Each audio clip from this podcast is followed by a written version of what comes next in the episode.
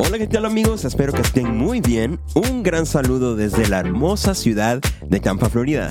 Bienvenidos al TAR Live, el podcast donde cada semana conversamos sobre nuestras vidas con Jesús. Vidas que aunque son personales, las vivimos en comunidad. Así que agarra una taza de café y prepárate porque comenzamos ahora. Let's go.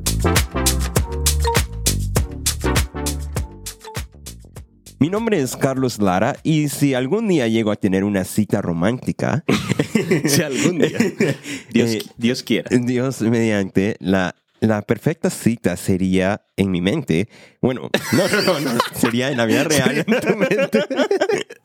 No, en mi mente lo que yo pienso que sería una cita muy buena sería en Nueva. York, Oh, en, en- wow. en una de esas cafeterías donde tienen una ventana que apunta hacia afuera, con una mesa redonda Mm. Wow. eh, adentro, ¿verdad? Con Sí. nieve afuera, está nevando un poco y hay un señor eh, tocando el piano y una señora cantando. Y espero que haya también alguien que esté sentado en la misma Sí, sí. mesa conmigo. Una cita solita. Sí, esa sería la Wow. cita perfecta para mí. Increíble. Mi nombre es Jorge Caballero y ya no voy a citas porque estoy casado. Entonces, ¿qué son? Pero- bueno, sí, son Si citas. vas a cita con tu esposa, No, ¿no? sí, sí, eso es verdad, eso es verdad. Pero he aprendido que la cita perfecta es algo simple. Porque cuando eh, me enamoré de mi ahora esposa Ujú. y la llevé a nuestra primera cita, yo le Ujú. dije, te voy a llevar a, le dije, te voy a gastar la gaseosa y las empanadas. Ujú. Y ella estaba súper feliz, pero realmente, obvio, yo no iba a llevarla a comer empanadas. Ok. Entonces la, la llevé a un restaurante muy bueno. Ah, ok. Cuando llegamos, todo estuvo bien, nos fue súper bien. Ahí fue como comenzó nuestra química. Pero me, ¿Comenzó la química? nuestra química.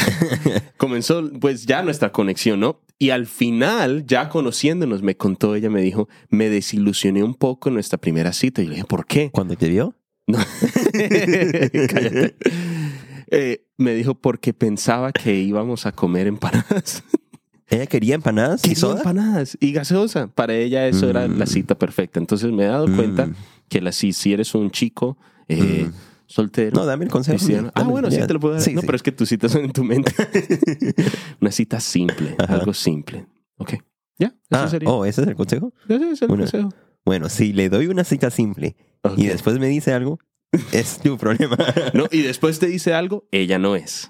Oh, uh, Come on now. Uh, uh, ok, ok. Bienvenidos al TAR Live. Bienvenidos al octavo episodio, que Yeah. nunca hemos hecho un octavo episodio en una Wow. temporada. Usualmente son siete episodios, pero es el último episodio de la temporada número tres. Yes. Y hemos estado hablando en esta temporada acerca de siete características de una vida cristiana. Cristiana. Y Mm. el día de hoy lo que queremos hacer es hablar un poco acerca de las características, de cada una de las características como un mini resumen, pero también queremos ver cómo estas se ven en una vida en una manera práctica. Qué bien. Y solo por si no has escuchado las, um, los episodios anteriores, déjame recordarte cuál es cada una de las características y animarte a que vayas a escuchar cualquier episodio que no hayas escuchado. Ok, ¿cuáles son? Comenzamos con la paz, La paz. después la mayordomía, el sacrificio, la fe, el gozo, dominio propio y Mm. la semana pasada terminamos con la comunidad. Queremos que tú te acuerdes de algunas de las cosas prácticas de las que hablamos. Eh, cuando estuvimos hablando de la paz, hablamos de la paz sobre algo eh, como una paz agresiva, una paz activa. No, no quiero decir una paz violenta, pero estuvimos No. aprendiendo sobre las sandalias del soldado romano Ujú. que tenían eh, espinas en la parte de abajo Yeah. para asegurarse de que no se resbalaran en la guerra, pero que cuando un enemigo cayera al piso, en vez de gastar energía y exponerse al, al- al bajar y o arrodillarse y asegurarse que estuviera muerto, con las sandalias ya era suficiente. Entonces, cuando la palabra nos dice que eh, formemos nuestros pies con el apresto de la paz, con el apresto del evangelio de la paz, son esas sandalias que nos dicen, la paz son para que no te resbales en la guerra, que no te resbales cuando las cosas parecieran eh, ser resbalosas o estar llenas de lodo, y también para pisotear a un enemigo que el Señor ya ha derrotado. Yeah. Estuvimos hablando de la mayordomía Yeah. y aprendimos que, la mayo- que la- el papel mayordomo que es un no es papel. Yeah, que no, estamos- no estamos hablando del papel mayordomo. Aprendimos de cómo eh, administrar los recursos que Dios Mm. nos da. Eh, especialmente nos enfocamos en el tiempo, pero no es solo hablando del tiempo, sino que los recursos que Dios nos da es, eh, son diferentes cada día y son abundantes. Entonces estábamos hablando de cómo no desperdiciar los recursos que Dios nos estaba dando, pero nos enfocamos mucho en el tiempo y llegamos a la conclusión de que el tiempo es el recurso más grande que Dios nos da, porque es, es el momento y es la oportunidad que tenemos para vivir una vida que no solo le glorifique a Él, pero que, le, que a otros les eh, muestre el amor, la, el abundante de Dios en nosotros. Así es, aprendimos con el tiempo que el tiempo nos da la oportunidad de reconocer que el Señor está obrando hoy cuando hablamos sobre nuestros recursos, alguien está llamando al estudio. Tenemos una llamada. una llamada. Estuvimos hablando del tiempo, donde el Señor nos demuestra a través del tiempo que podemos ver que Él está orando hoy, ¿cierto? Cuando ah, pensamos en nuestros recursos, siempre pensamos en lo que pudiéramos tener, o si solo tuviéramos más, o en las oportunidades que pueden venir mañana. Pero podemos ser buenos administradores en nuestra vida cristiana si aprendemos a administrar el día de hoy, el tiempo de hoy. Hablamos sobre el sacrificio, una cualidad tan importante. Si pensamos en la más importante, yo creo que de pronto sería esa, no, no, no quiero darle algún orden de preferencia, pero hablamos del sacrificio como una cualidad tan linda al demostrar que podemos ser ejemplo del sacrificio de Cristo al poner a los demás eh, en un lugar más alto de lo que teníamos antes, sino pensando en nosotros más de lo que debiéramos, debiéramos. ¿Debiéramos? Pero sacrificándonos y llevando una cruz que avanza el, el reino del Señor. Amén. Y después hablamos acerca de la fe. Y honestamente no me acuerdo qué dijimos. Cuando hablamos de la fe, perdón, estoy aquí haciendo ruido con mi mic. Cuando hablamos de la fe, hablamos de la lealtad, ¿cierto? Que la oh, fe es lealtad. No es eh, decir, eh, estoy esperando algo, simplemente decir estoy esperando algo, pero decir yo soy leal a lo que el Señor esté haciendo en este momento. Cuando la Biblia nos habla en Hebreos de que la fe es, es la certeza, ¿sí? de lo que es la convicción de lo que no se ve, estamos diciendo, Señor, tengo tanta lealtad en ti que yo sé que aun cuando yo no lo vea, tú estás obrando. Ya, y después hablamos del gozo y estuvimos hablando acerca de la diferencia entre felicidad mm. y gozo y estábamos hablando de cómo la felicidad es basado en lo externo, el gozo es basado en lo interno, pero llegamos también a una conclusión de que todo el mundo puede tener momentos felices, momentos tristes, incluso los cristianos podemos tener momentos ah, buenos, malos, pero más que tener un gozo que solo sea interno, hablamos de tener un gozo que sea eterno. Eterno. Y, y, ese gozo es el único que Dios puede dar. Es un mm. gozo que, que viene no solo por lo que Cristo hizo por nosotros, pero por lo que ha de venir. Y tenemos una promesa del Señor de que Él nos ha prometido eh, una vida con Él. Él nos ha dado la salvación, nos ha dado su gracia. Entonces podemos vivir una vida de gozo, aún en las circunstancias malas, donde estamos también viendo a lo que Cristo hizo por nosotros, la salvación que nos dio, la gracia que nos dio, dio pero también lo que ha de venir. Y Cristo viene y eso nos llena de gozo también. Así es. Hablamos sobre el dominio propio. El dominio propio no como la habilidad que tenemos de aguantarnos las ganas de pecar, sino la habilidad de volvernos exclusivos para el Señor. O sea, de vivir en santidad. Y hablamos de la santidad no como volverte un monje, raparte la cabeza y volverte totalmente aislado de, de la realidad del mundo, sino de ser personas que aún en medio de un mundo que no es liderado por el Espíritu de Dios, podemos ser personas dirigidas por el Espíritu Santo Santo. Personas que ahora pueden decir, Señor, eh, no tengo que aguantarme las ganas de pecar porque ahora mi, mi espíritu está enfocado en que hay sueños y metas que tú has puesto en mi corazón que vienen directamente de ti, que son las que yo quiero que mi cuerpo se someta y cumpla. Ya se vuelve segunda naturaleza, no segunda, se vuelve primera naturaleza, mm, obrar bajo el Espíritu del Señor. Y ese es, el, es el dominio propio del que estamos hablando. ¿Ya? ¿Y la semana pasada? Hablamos de comunidad. De la comunidad. Y estábamos hablando de cómo en, en una comunidad, especialmente cristiana, hay una mm. cosa que nos une hay una persona que nos une y eso es Cristo. Por eso somos una comunidad cristiana. Y también estábamos hablando de cómo eh, nuestro deber como una comunidad cristiana no es solo ser amigos, no solo eh, Mm. ver películas juntos cristianas o, o comer juntos, sino que tenemos un- una tarea muy importante que es poder ayudarnos, en primer lugar, uno de nosotros a reconciliar Sí. nuestra relación con Cristo, que Sí. es lo que Jesús vino a hacer con nosotros y también nosotros seguimos con esa misión, pero también en momentos de debilidad ayudarnos los unos a los otros a levantar nuestras manos en Mm. adoración. Y estábamos hablando eh, el ejemplo de, de Moisés, de cuando él- estaban peleando en la Contra guerra y cuan- amalequitas, sí, y cuando él levantaba las manos, ellos empezaban a ganar. Cuando se cansaba y bajaba las manos, Mm. el otro, eh, el pueblo empezaba a ganar. Pero entonces vino, eh, ¿cómo era que se llamaban? Los que, Aarón Aarón y, y su amigo. Sí, su amigo. Mur, Sur, Hur, Ur. Ur. Ur. Ya. Aarón y Ur. Aarón y Ur. Vinieron. que ya, por cierto, ya habían subido al monte sí, con él. sí, estaban ahí, pero ellos empezaron, eh, le buscaron dónde se podía sentar y empezaron a ayudarle a Mm, levantar las manos. right. Y es algo que nosotros como comunidad tenemos el privilegio de poder hacer los unos con nosotros eh, en momentos difíciles. That's right. That's right. Ese, ese, ese tema para nosotros es muy importante, sobre todo en nuestra iglesia, donde sabemos que la comunidad es uno de los pilares que tenemos. Nosotros Yeah. decimos, this is familia, Mm. porque sabemos que el Señor ¿Qué nos ha significa? ado- Esto es familia. Esto es familia, esto es family. Esto es family. Que el Señor nos, nos ha adoptado y hecho parte de una nueva familia. Él Yeah. dice que se le, se le ha puesto a Él sobre todo, se le ha dado esa autoridad, pero también nos ha dado la oportunidad a nosotros de ser parte de esa familia para que Cristo sea el primogénito entre muchos hermanos y hermanas. Yeah. O sea, que sea una gran familia. Estuvimos hablando de eso porque no puedes vivir tu vida cristiana aislado de todo. La tienes que vivir en comunidad porque es en comunidad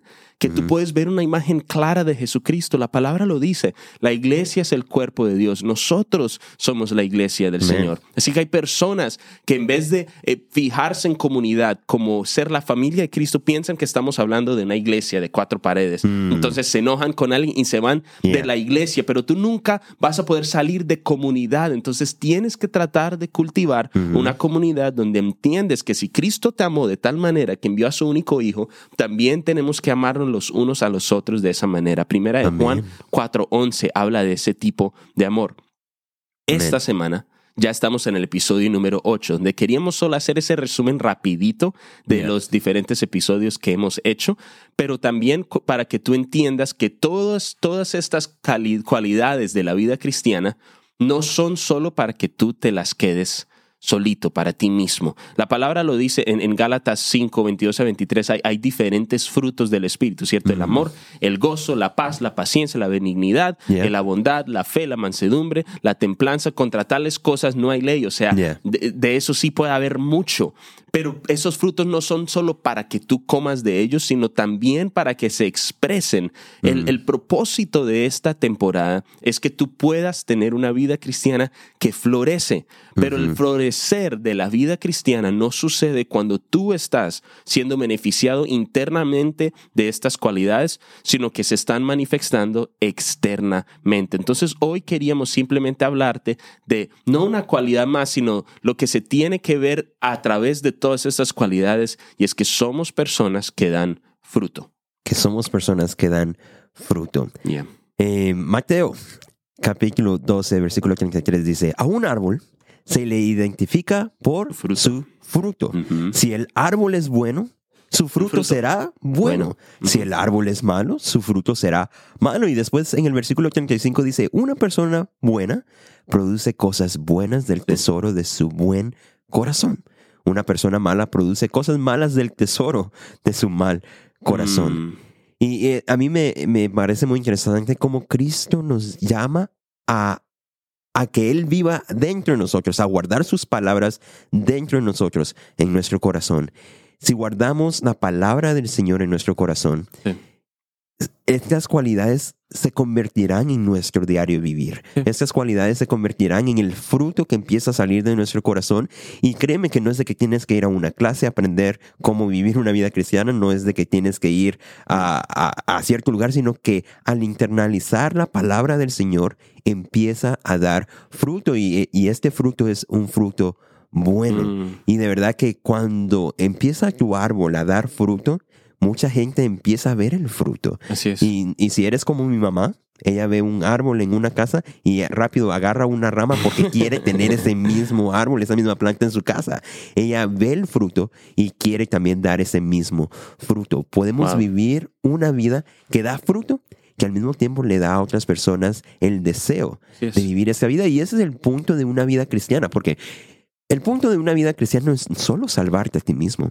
El punto de una vida cristiana no es solo eh, ser mejor, o sea, mejor que otros. No, es que no somos mejores que otros, sino que Jesús vino, en primer lugar, a humillarse, pero Él vino a, a reconciliar a la humanidad con lo de la tierra y lo del cielo. Y también, por la gracia de Dios, Pablo dice que nosotros tenemos esa misma misión de reconciliar.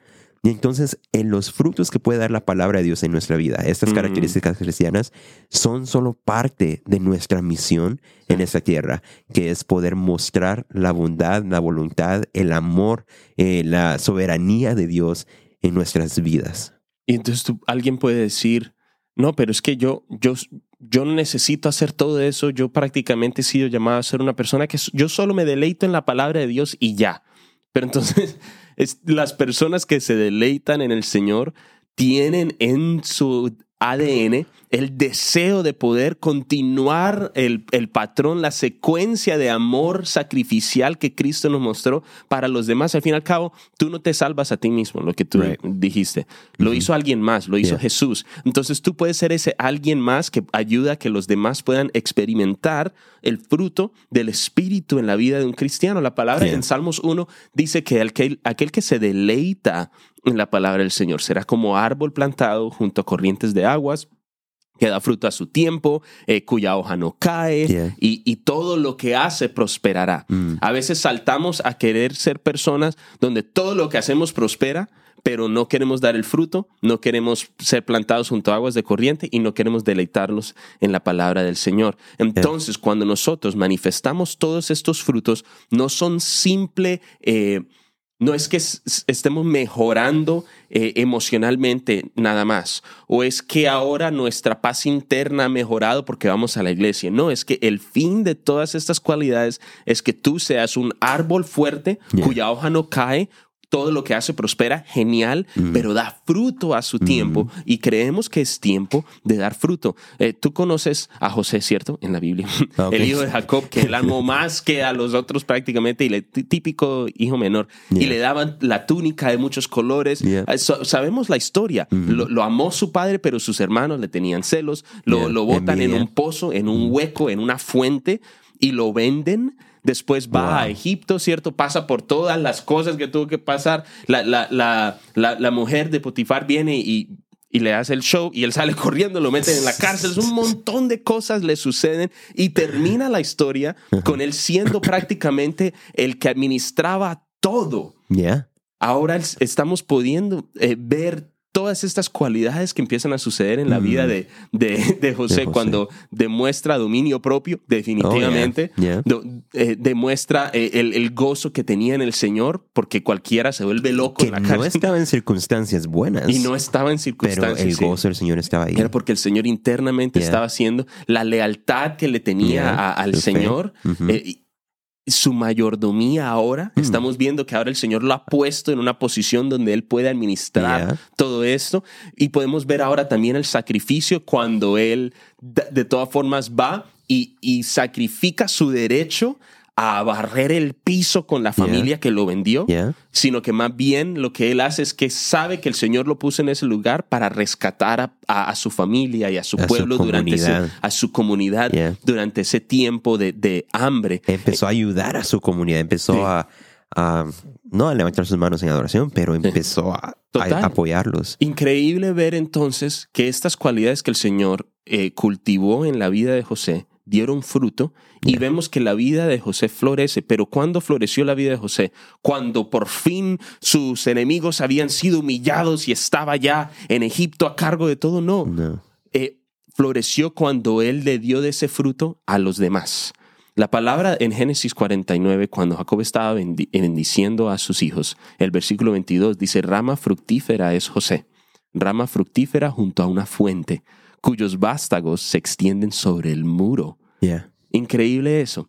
Tan interesante que aún antes de saber todo esto, en- ya podemos ver que las ramas de, de, de, de ese árbol fructífero que es José se extendieron sobre los muros de ese pozo en el que lo vendieron para dar fruto a los demás. Qué bendición tan, tan hermosa, tan profética, tan, tan, tan poderosa que podemos ver ahí. Yeah. ¿Cuándo, ¿Cuándo fue entonces que la vida de José floreció?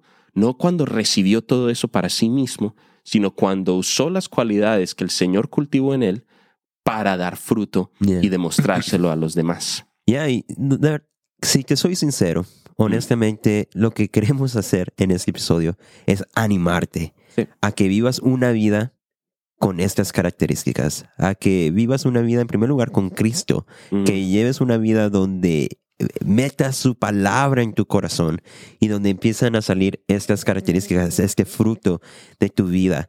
Y puede ser, no sé si eres como yo antes, que yo decía, pero yo no puedo hablarle a la gente de Dios, yo no puedo hablarle a, la gente de Cristo, me da pena, me da vergüenza, ¿verdad? Y honestamente ni te estamos diciendo o animando que vayas a hablar tanto, pero que vivas una vida de fe, de gozo, de dominio propio, que vivas una vida con estas cualidades. En Efesios 5, 8 dice, pues antes ustedes estaban llenos de oscuridad, Mm. pero ahora tienen la luz que proviene del Señor. Por lo tanto, vivan como gente de luz, Wow. pues esa luz que está dentro de ustedes produce solo cosas buenas, rectas y verdaderas. Wow. Estamos siendo llamados a vivir una vida para Cristo, a vivir una vida con esas cualidades. Y también me encanta eso que nos recuerda de dónde Dios nos sacó. Vivíamos en una vida llena de oscuridad, pero ahora Él mandó a su Hijo para dar la luz a este mundo y para darnos la verdad, la salvación, que ahora tenemos la oportunidad de nosotros eh, internalizar eso, vivir con esa luz dentro de nosotros día tras día y vivir una vida que refleje esa luz Mm.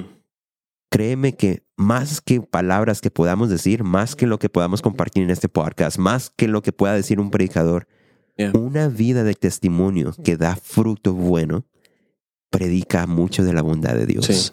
Predica mucho. Así es. La palabra dice en Juan 15 y 16, no me escogieron a mí, sino yo a ustedes, para que dieran fruto, fruto que permanezca, para que todo lo que le pidan al Padre en mi nombre se les sea dado. O sea, lleguemos al punto de ese pasaje donde estamos dando fruto que permanece. Yeah. Recibir todo lo que queremos ya está en Cristo. O sea, llegas a un punto donde ya tu relación con el Señor es tan fructífera y está tan anclada en quien Él es que realmente lo único que quieres es más de Cristo, Yeah. porque Él ya está supliendo todo lo demás. Una buena manera de llegar a ese punto donde pareciera que, o, o de verdad todo lo que haces está prosperando, donde estás recibiendo todo lo que quieres del Señor, es donde estás viviendo una vida que da fruto y fruto que permanece, y ese es el fruto que el Espíritu Santo cultiva en nuestras vidas. Si hoy te sientes como si estuvieras dentro de un pozo, que te hubieran arrojado un pozo, que te hubieran vendido, quiero que tú sepas que el Señor te ha llamado de salir de esa oscuridad en la que te encuentras a la luz del Señor. ¿Cómo? Extendiendo tus ramas con el propósito de que lo que el Señor está haciendo dentro de ti dé fruto y se manifieste externamente lo que el Señor claramente está haciendo dentro de ti. Para esto es eh, esta vida cristiana, para que el Señor continúe obrando dentro de ti. La palabra lo dice, soy como un récord ya roto. El Señor es capaz de hacer abundantemente más de lo que puedas pedir o imaginar conforme al poder que obra en nosotros. La vida cristiana es una vida buena, pero sucede desde el punto en el que el Señor empieza a obrar dentro de ti. Amén. Como, de- como leía en Efesios 5.9, dice, pues esa luz que está dentro de ustedes produce solo cosas buenas, rectas y verdaderas. Yeah. Si aceptas el llamado a vivir con la luz de Cristo y con Cristo en tu corazón, créeme que todo el fruto que, que dará tu vida será bueno y podrás disfrutar de esta vida que nosotros decimos que con Cristo es buena. Buena. De verdad right. que para nosotros ha sido un placer estar con ustedes en esta tercera temporada de Altar Life, donde hablamos de siete características de una vida cristiana. Yeah. Y esperamos de que ahora que termina esta temporada no dejes de escuchar, pero también te podemos eh, invitar a que nos acompañes en el inicio de la cuarta temporada que comenzará el lunes, octubre 3. Oh. Lunes, octubre tenemos fecha? 3. Ya tenemos fecha. Wow. O sea que no va a suceder un año entero. No va a pasar un año entero. Ahora, de que pase, no sé. O sea, que en octubre 3 revisa. ¿Octubre 3 de qué año? No sé. Así que, de verdad, gracias por acompañarnos. Recuerda que puedes escuchar Altar Live en Spotify, Apple Podcast, YouTube ahora y también puedes seguir nuestra Wow. página de Instagram, Altar Live Podcast. Yes. Eh, de verdad que esperamos que tengas una muy, un muy buen mes, de Yeah. verdad, el mes de septiembre y que Dios te bendiga. Gracias por acompañarnos. Los amamos. Chao. Chao.